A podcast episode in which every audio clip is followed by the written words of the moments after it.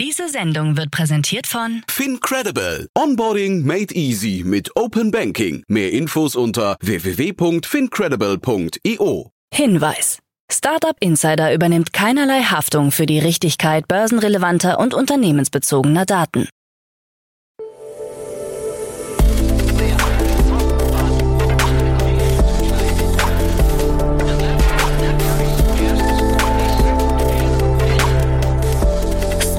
Insider Daily.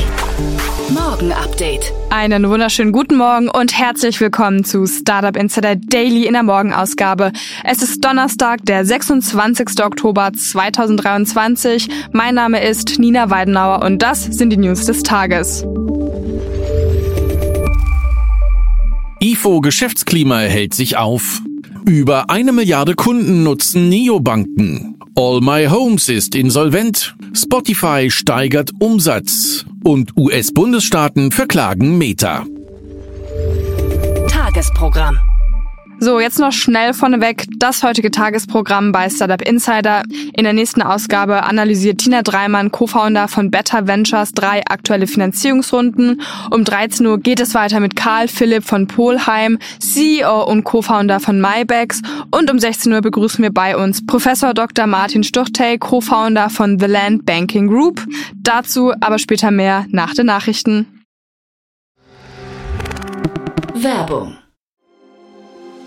Sei dabei beim HTGF Family Day am 11. und 12. Juni in der Station Berlin. Für zwei Tage voller Inspiration und Business. Tauche ein in ein einzigartiges Netzwerkerlebnis mit bis zu 1500 Teilnehmenden. Erkunde das innovative Seed- und Later-Stage-Portfolio des Hightech Gründerfonds. Lass dich vom vielseitigen Programm inspirieren und knüpfe wertvolle Kontakte. Sichere dir jetzt dein Ticket. Mehr Informationen findest du unter www.family-day-htgf www.startup.de. Startup Insider Daily. Nachrichten. IFO Geschäftsklima hält sich auf. Deutschlands Unternehmer blicken wieder etwas optimistischer in die Zukunft, wie die neuen Daten des IFO Geschäftsklimas zeigen. Der Index stieg im Oktober um 1,1 Punkte auf 86,9 Zähler und erreichte damit den höchsten Stand seit Juli. Experten hatten zuvor lediglich mit einem Anstieg auf 85,9 gerechnet.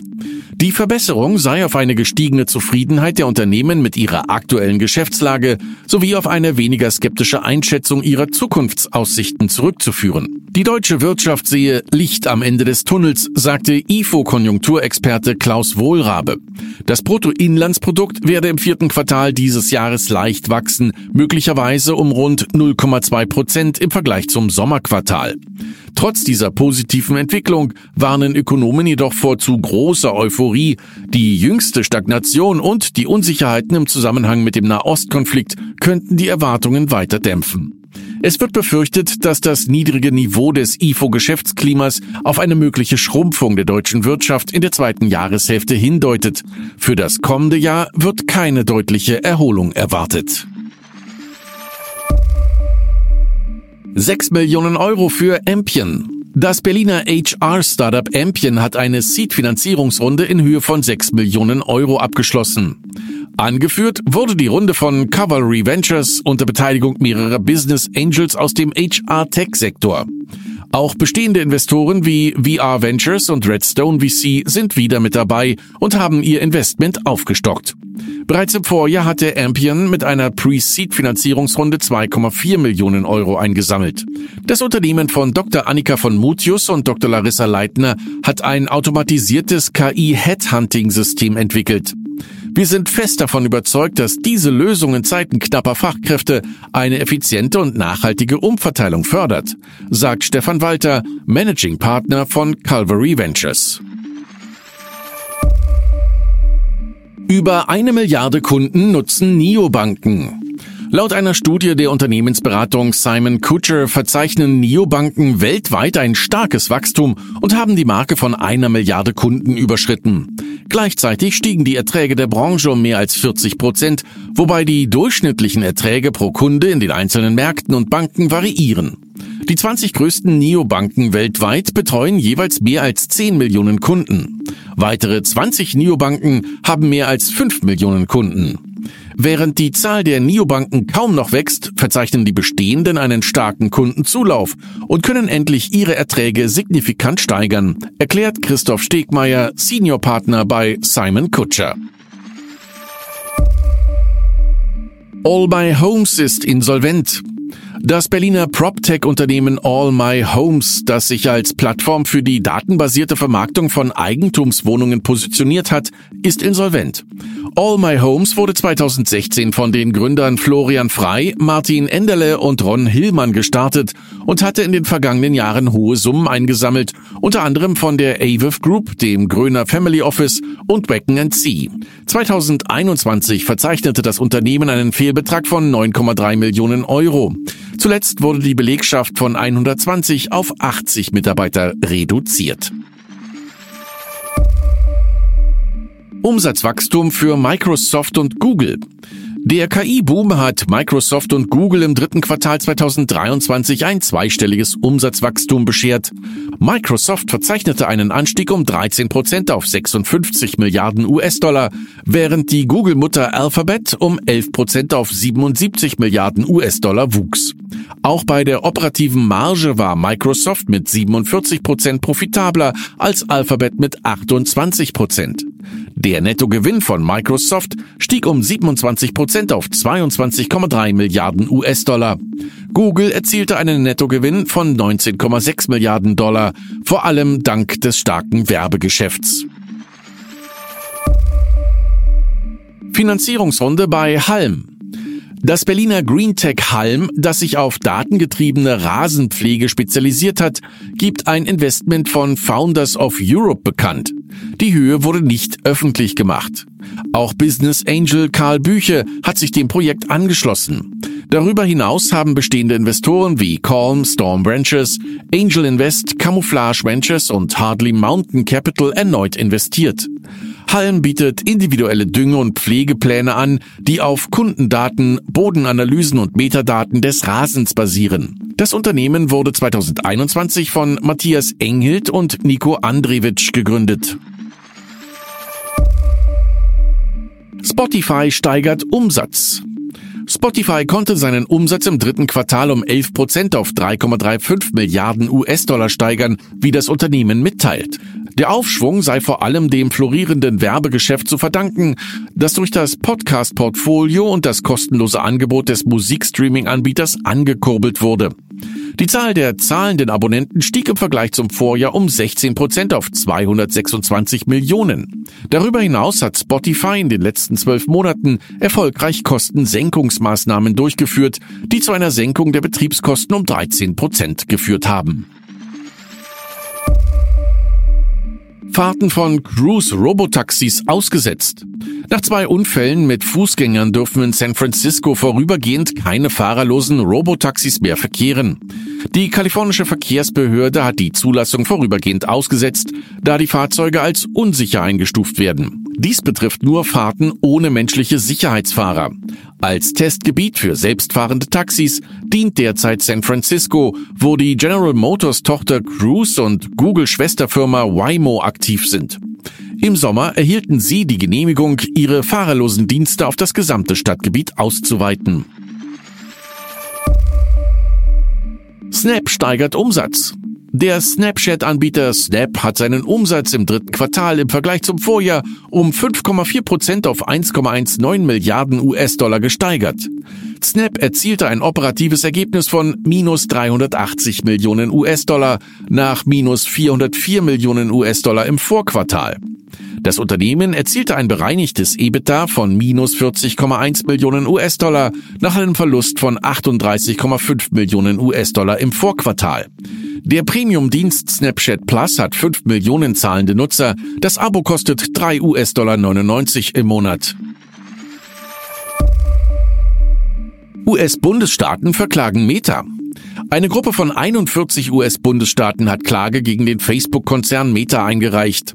Meta wird vorgeworfen, Kinder auf unfaire Weise an seine Plattform zu binden und sie zu schädlichen Inhalten zu drängen. Dabei habe Meta mächtige und beispiellose Technologien eingesetzt.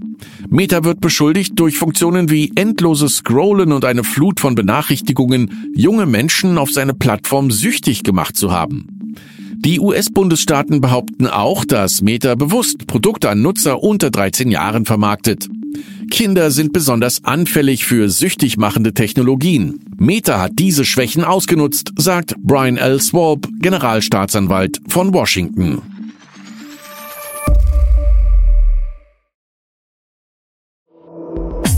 Insider Daily.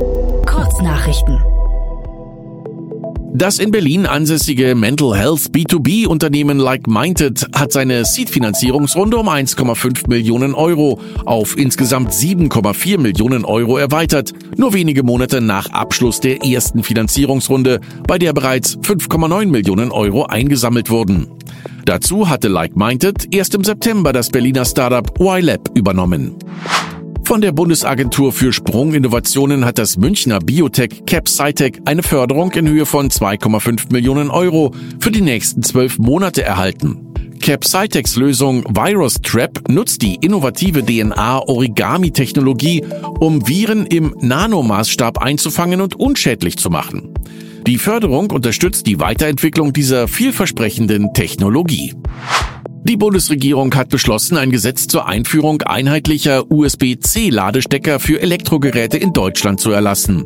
Ab Dezember 2024 müssen Smartphones, Kopfhörer und viele andere Elektrogeräte in Deutschland diesen Standardanschluss verwenden. Die Gesetzesänderung geht auf eine EU-Richtlinie zurück und wird als Schritt zur Verringerung von Elektronikabfällen und Ressourcenschonung begrüßt. Die Anzahl der Cyberangriffe auf deutsche Unternehmen steigt rapide, wobei Ransomware-Angriffe häufig vorkommen. Eine Umfrage des Digitalverbands Bitkom ergab, dass mehr als die Hälfte der deutschen Unternehmen mit über zehn Mitarbeitern innerhalb eines Jahres Ransomware-Angriffen ausgesetzt waren. Besorgniserregend ist, dass jedes neunte betroffene Unternehmen 11 Prozent Lösegeld an die Angreifer zahlte.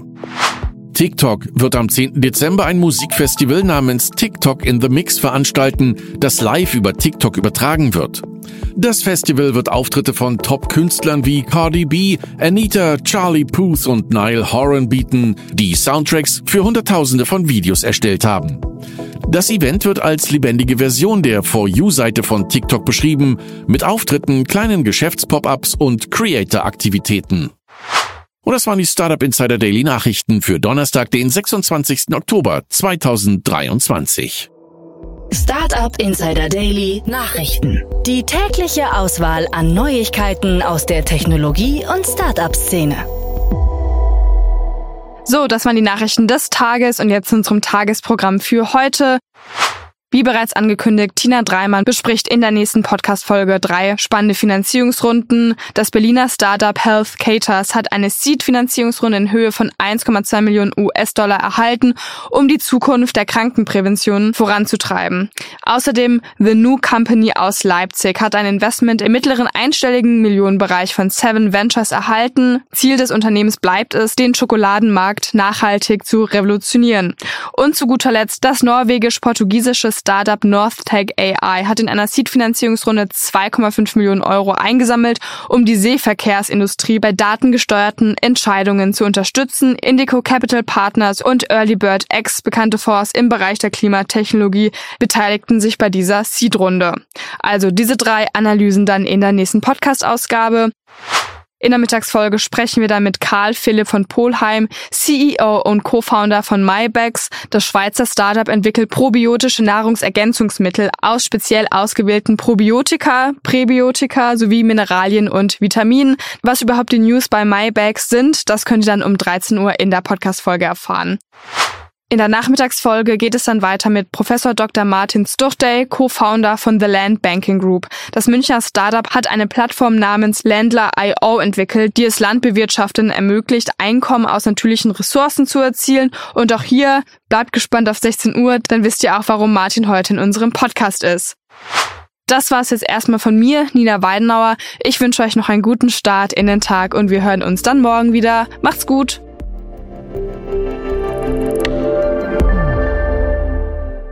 Diese Sendung wurde präsentiert von Fincredible. Onboarding made easy mit Open Banking. Mehr Infos unter www.fincredible.io.